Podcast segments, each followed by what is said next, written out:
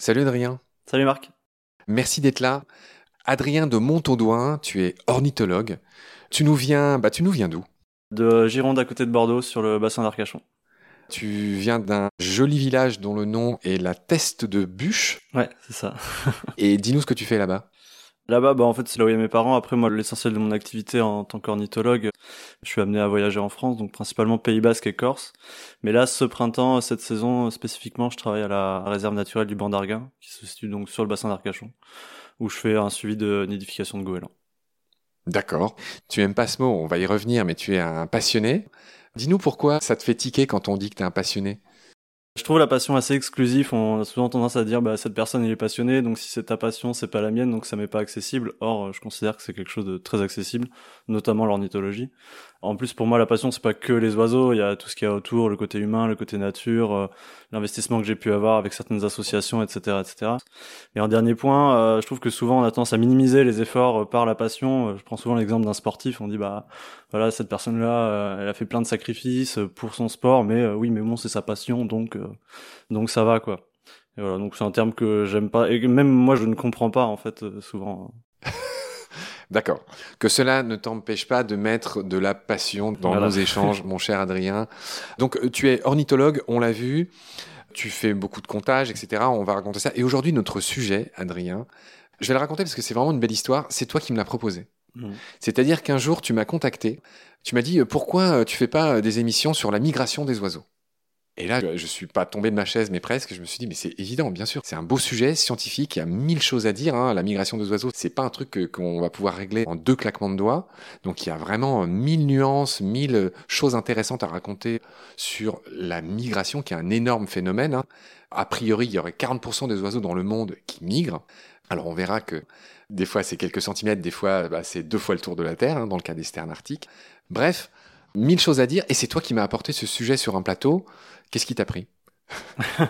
Moi, du coup, je pratique euh, surtout en fait l'ornithologie via la migration. C'est comme ça que j'ai découvert l'ornithologie. C'est comme ça que je la pratique en fait la plupart du temps. Donc, c'est sur des sites de migration. Hein, c'est de l'observation euh, deux à trois mois, deux fois dans l'année, donc au printemps et à l'automne, où on va observer les oiseaux, on va les comptabiliser. Et en fait, on a donc ça c'est le côté plutôt scientifique, mais en fait, on forme chaque année des bénévoles, on forme des stagiaires, etc. Et on sensibilise énormément de public. Donc en fait, c'est quelque chose qui est naturel moi volontairement euh, voilà c'est quelque chose qui est lié pour moi à la migration le, fait de, de, le partager de l'expliquer.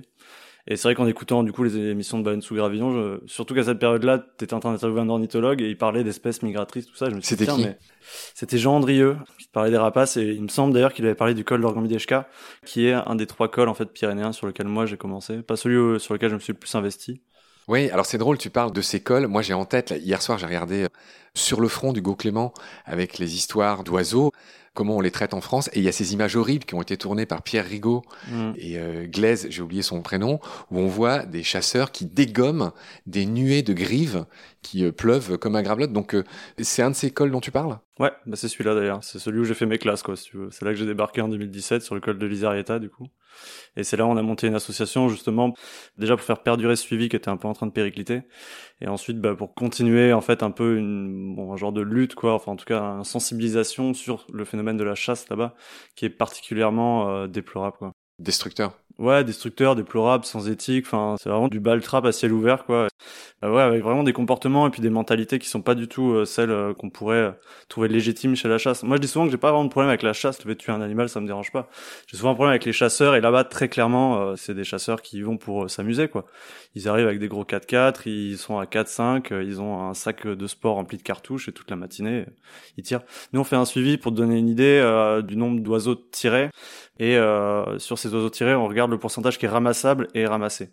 Donc ramassable, euh, vraiment que c'est-à-dire que ceux qui tombent dans les buissons, on considère qu'ils seront pas ramassables. Donc on distingue ces deux-là et on a à peu près un tiers d'oiseaux qui sont euh, pas ramassables. Et sur ceux qui sont ramassables, ils sont pas forcément tous ramassés. Hein. J'ai des photos de poubelles euh, remplies des tourneaux et de grives. Voilà. Et donc c'est sur ce col-là effectivement que Pierre Hugo a fait ces quelques images, ouais. Donc c'est marrant que tu parles de ce reportage parce que on me l'a envoyé il y a très peu de temps là un copain qui a vu le même reportage que toi et qui m'a dit bah, tiens regarde j'ai reconnu le col de l'Isareta. Tu as évoqué deux autres cols célèbres? Ouais, alors dans le Pays Basque, du coup, il y a le col d'Orgambideshka, hein, c'est là un peu que tout a commencé, et le col de Lindouche, En fait, euh, du coup, là, les chasseurs étaient déjà là parce que là, où souvent, là où il y a des gros spots de migration, il y a des gros spots de chasse, hein, forcément. Et donc, en fait, les premiers ornithos, donc c'est des postes qui sont loués euh, à la saison. Et euh, les premiers ornithos qui ont voulu étudier la migration là-bas, en fait, bon, ils ont loué un col à la saison, ils se sont fait passer pour des chasseurs, et ils sont allés euh, louer un col, et au lieu de se pointer du coup le premier jour euh, de l'ouverture avec un fusil, ils sont pointés avec une paire de jumelles et des longues vues. Donc ça a un peu clashé hein, les, les, premières années, mais ils ont fini par avoir gain de cause. Je résume beaucoup. Hein. C'est une histoire qui dure depuis 40 ans. Hein. Donc je résume, mais petit à petit, ils ont commencé voilà, à avoir gain de cause. Le phénomène a commencé à prendre de l'amplitude. Et là, ils ont commencé à vouloir étudier un peu la migration à l'échelle du Pays Basque. Donc ils ont prospecté plusieurs, euh, même à l'échelle des Pyrénées, en fait. Ils ont lancé une prospection transpire, donc transpyrénéenne, tous les Pyrénées. Et donc il y a quelques cols qui sont sortis, dont du coup dans le Pays Basque, la redoute de l'Indouche et le col de l'Isarieta, où euh, nous, du coup, on a repris, là, avec mon association CEPAL, il y a 3-4 ans, on a repris le, le flambeau. Quoi. D'accord. Alors, on a tellement de choses à dire. On est déjà là dans le vif du sujet, les chasseurs, euh, les grands axes de migration qu'on va détailler avec toi. Mais je finis quand même de te présenter. On va tranquillement arriver à notre sujet. Donc, tu t'appelles Adrien de Montaudoin. Tu as 26 ans. Tu viens, on l'a dit, du bassin d'Arcachon. Tu es ornitho, on l'a dit aussi. Tu as fondé une asso qui s'appelle CEPAL. Je veux juste bien que tu nous redises en gros ce que ça veut dire. CEPAL, c'est un acronyme. Ouais, c'est comptage, protection, animation, Alizarieta. Tout est dans le titre. On compte, on protège et on fait de l'animation. Bon, bah J'aime bien ce genre de réponse très courte, c'est parfait. Eh bien écoute, si tu n'as rien à ajouter, on va commencer à rentrer dans le vif de notre sujet et on va rentrer par un angle un peu détourné. On va faire un peu d'histoire, on va parler de contes et de légendes je voudrais te rendre un double hommage. Hein. C'est toi qui m'as proposé l'émission et donc je suis vraiment ravi de la faire avec toi, qui est un jeune et qui est un jeune. Alors t'aimes pas le mot passionné, mais en tout cas tu y consacres ta vie clairement au comptage des oiseaux. On l'a pas dit, mais souvent c'est bénévole ce que tu fais. Tu travailles l'hiver pour pouvoir financer ces campagnes l'été, donc je te rends hommage pour ça aussi. Comme moi, t'es bénévole, enfin vraiment euh, chapeau, ben merci quoi pour le sujet, pour ça. Et tu as même préparé des émissions c'est la première fois que ça m'arrive. C'est toi qui as proposé le plan et tout. Alors, à ce stade, on a quand même envie de dire que tu t'es beaucoup inspiré d'un livre qu'on va citer pour être tout à fait euh, sympathique et honnête, bien sûr. C'est quoi ce livre? C'est un livre qui s'appelle La migration des oiseaux de Maxime Zouka. En plus, du coup, c'est l'occasion de dire qu'il y a une réédition qui est sortie euh, ce printemps là, avec plein de nouvelles infos. En plus, j'ai pas eu le temps de l'acheter, donc donc j'incite vraiment les gens à l'acheter parce qu'il y aura potentiellement des, nouvelles informations. Et c'est vrai qu'il est très très bien. Enfin, moi, je l'ai lu trois fois. Du coup, là, je l'ai relu pour préparer l'émission. Donc, je m'en suis forcément beaucoup inspiré parce qu'il y a, beaucoup de choses très intéressantes dans ce livre. Et euh, en fait, en deuxième source, j'ai pris les interviews. Enfin, sur YouTube, il y a le colloque migration 2020 qui est disponible avec du coup toutes les présentations euh, des chercheurs et des étudiants. Et elles sont très intéressantes. Elles complétaient très bien l'ouvrage. On tape colloque migration 2020 sur YouTube, on trouve ce que tu dis. Ouais, c'est la première page, ouais. Bon, j'imagine que tous les ornithos euh, le connaissent. Je pense, mais après, euh, tu sais, dans l'ornithologie, il y en a qui sont très migration, d'autres moins, donc euh, potentiellement tout le monde ne, ne, le connaît pas. Bon, ok. Je laisse ça aux préférences de chacun en matière d'ornitho. Alors, comme on l'a dit, on va commencer à parler d'histoire, de contes et de légendes. Effectivement, les migrations n'ont pas été bien comprises de tout temps. Il y a toutes sortes d'histoires. Par quoi tu veux commencer? Toi, tu me parles des métamorphoses en premier. Ouais, alors la théorie des métamorphoses, en fait, euh, ça vient du fait que certains oiseaux se ressemblent, tout simplement, et vu que bah, ils sont migrateurs et disparaissent et quittent l'Europe en hiver. Et par exemple, euh, l'épervier, qui est visible toute l'année en Europe, ressemble un peu à s'y méprendre au coucou gris. Et en fait, le coucou va quitter l'Europe en hiver pour hiverner en Afrique. Et donc, euh, il supposait que euh, le coucou gris se transformait en épervier euh, pour passer l'hiver. Pareil avec le rouge-queue à front blanc et le rouge-gorge, qui, bon, déjà dans le nom rouge, voilà, on, sent que c'est deux oiseaux qui se ressemblent. Le rouge-queue à front blanc, migrateur transsaharien, tout le monde quitte l'Europe. Rouge-gorge, pour le coup, il reste en Europe, mais il y a énormément de rouge-gorge nordiques en plus qui descendent en hiver. C'est pour ça qu'on a plein, plein, plein de rouge-gorge en hiver partout dans les parcs et jardins. Et donc, ce remplacement-là, théorie de la métamorphose, le rouge-queue à front blanc devenait un rouge-gorge en hiver. Alors, juste, tu nous as pas dit c'était quand? C'était au Moyen-Âge? C'est plutôt Antiquité, hein, pour le coup. Ah oui ouais. D'accord, bon, ok. Après, ça a peut-être perduré jusqu'au Moyen-Âge, hein, c'est possible. Hein. Ouais. Il y en a peut-être qui perdurent toujours aujourd'hui, hein, de ce genre de théorie. Dans les autres légendes incroyables, il y a celle des hirondelles qui passeraient l'hiver dans la vase. Ouais, théorie de l'hibernation du coup. Ça c'est assez facile à comprendre aussi. Donc les hirondelles quittent l'Europe. Quand elles reviennent au printemps, elles ont faim forcément, elles font des haltes, elles ont un long voyage et donc elles se concentrent au niveau des mares, des étangs, là où il y a des insectes. Et donc en fait les gens pensaient que les hirondelles euh, donc ne partaient pas en Afrique, mais euh, plongeaient dans les mares, hibernaient dans la vase et ressortaient au printemps se nourrissaient et partaient se reproduire. Quoi. Incroyable. Pour ceux qui sont pas des spécialistes, juste on va rappeler la différence entre hiverner avec un V et hiberner avec un B. Alors les deux c'est pour passer l'hiver, mais hivernage c'est juste le fait de passer l'hiver à un endroit, alors que hibernage il y a une notion de rentrer en vie ralentie. Parfait, j'ai rien à ajouter. Typiquement, c'est l'ours versus euh, ces migrateurs dont on parle qui continuent à vivre mais qui juste changent de place, qui suivent en général la nourriture. On va le voir avec toi.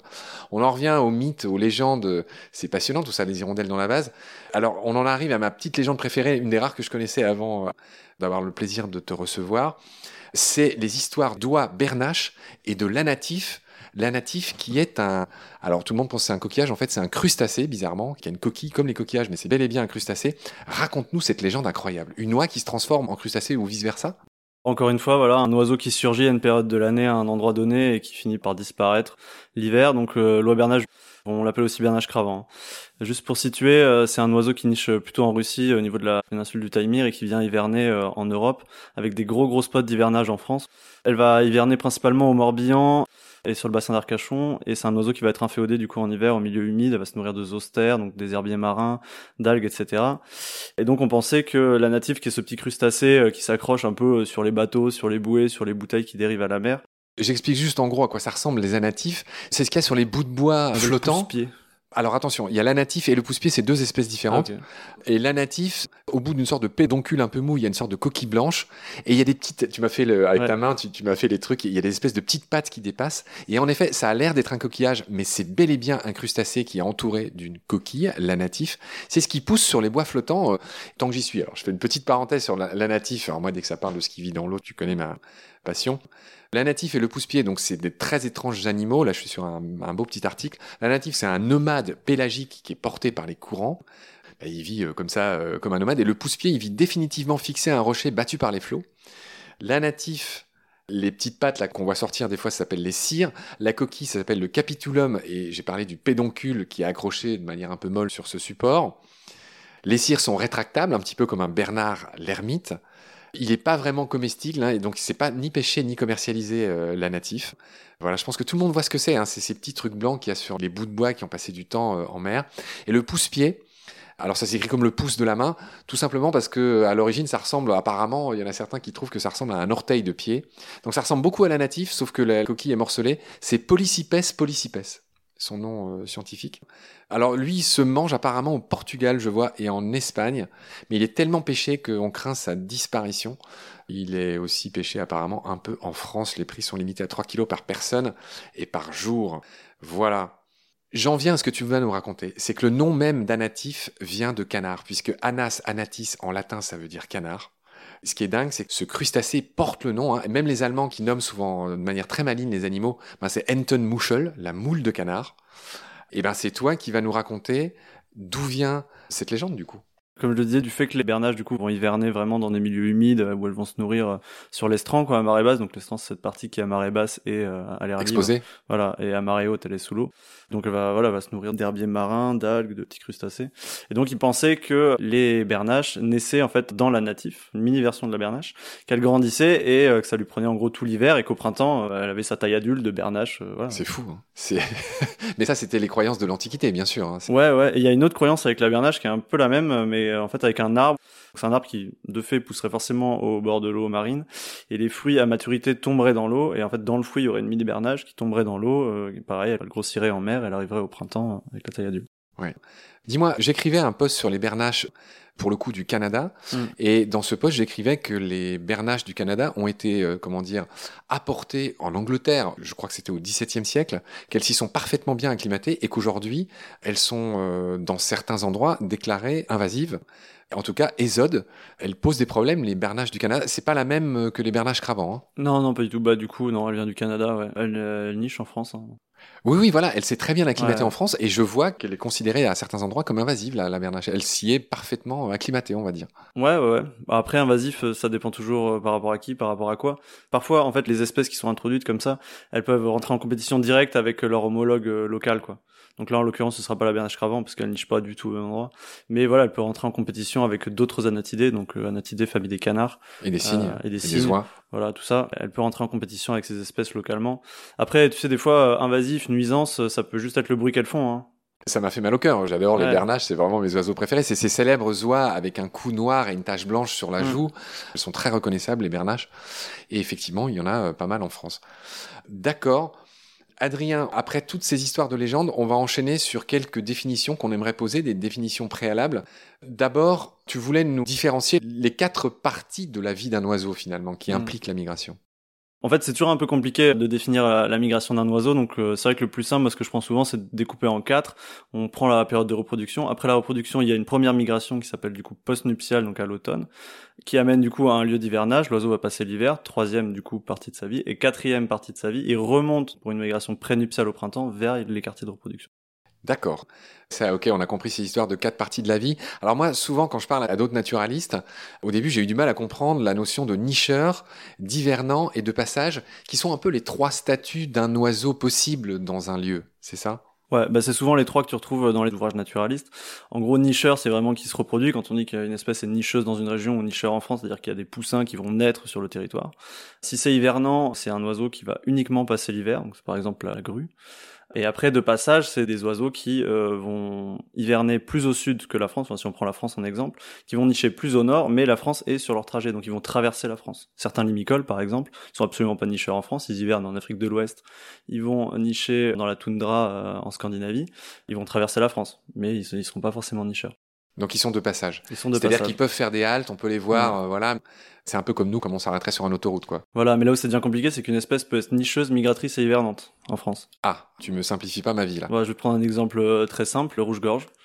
Le rouge-gorge est nicheur en France. On en a qui nichent dans les forêts, dans les bocages, dans les jardins. Il est également hivernant, parce que toutes les populations de Russie, de Scandinavie vont hiverner au sud de l'Europe. Mais c'est pas les mêmes. Et c'est pas les mêmes.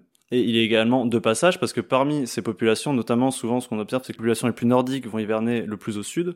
Donc on a des rouges-gorges qui vont traverser la France pour aller hiverner par exemple au Maroc. C'est un peu leur limite hein, pour le rouge-gorge. Ils vont pas hiverner au sud du Maghreb. Le Sahara, c'est la barrière. Mais donc en France, pour une même espèce, le rouge-gorge, on retrouve ces trois statuts nicheur, hivernant, migrateur. D'accord. Est-ce qu'il y a d'autres définitions importantes euh, que tu voudrais nous dire avant qu'on continue? Donc il faut bien qu'on comprenne, voilà, cette histoire de migration prénuptiale. On a compris que c'était bah, là où ils se rendaient pour aller retrouver leur dulciné. Alors j'imagine que certains ils voyagent pas ensemble, d'autres ils voyagent ensemble peut-être. hein. Exactement, il, y a, oui. il y a plein de modalités qu'on va voir.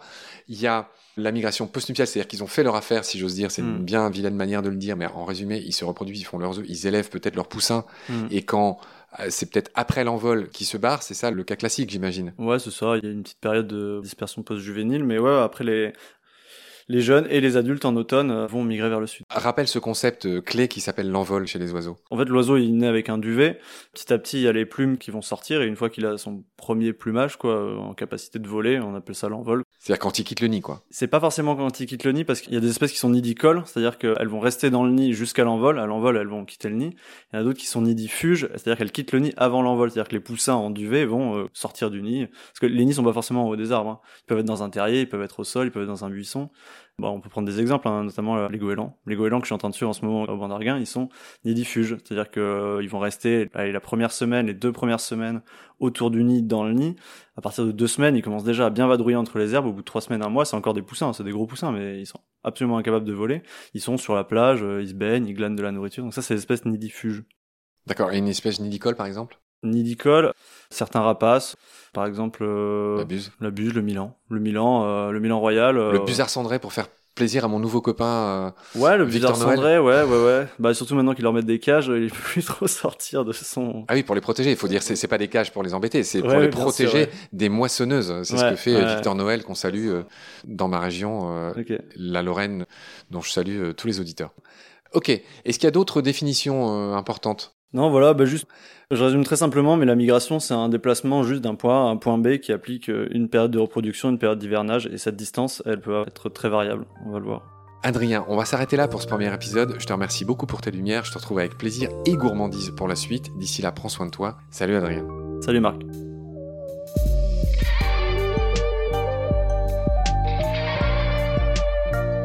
C'est la fin de cet épisode. Merci de l'avoir suivi. Pour continuer, nous avons besoin de votre soutien. Et vous pouvez nous aider simplement, en quelques clics et gratuitement. Il suffit par exemple d'utiliser le moteur de recherche solidaire Lilo.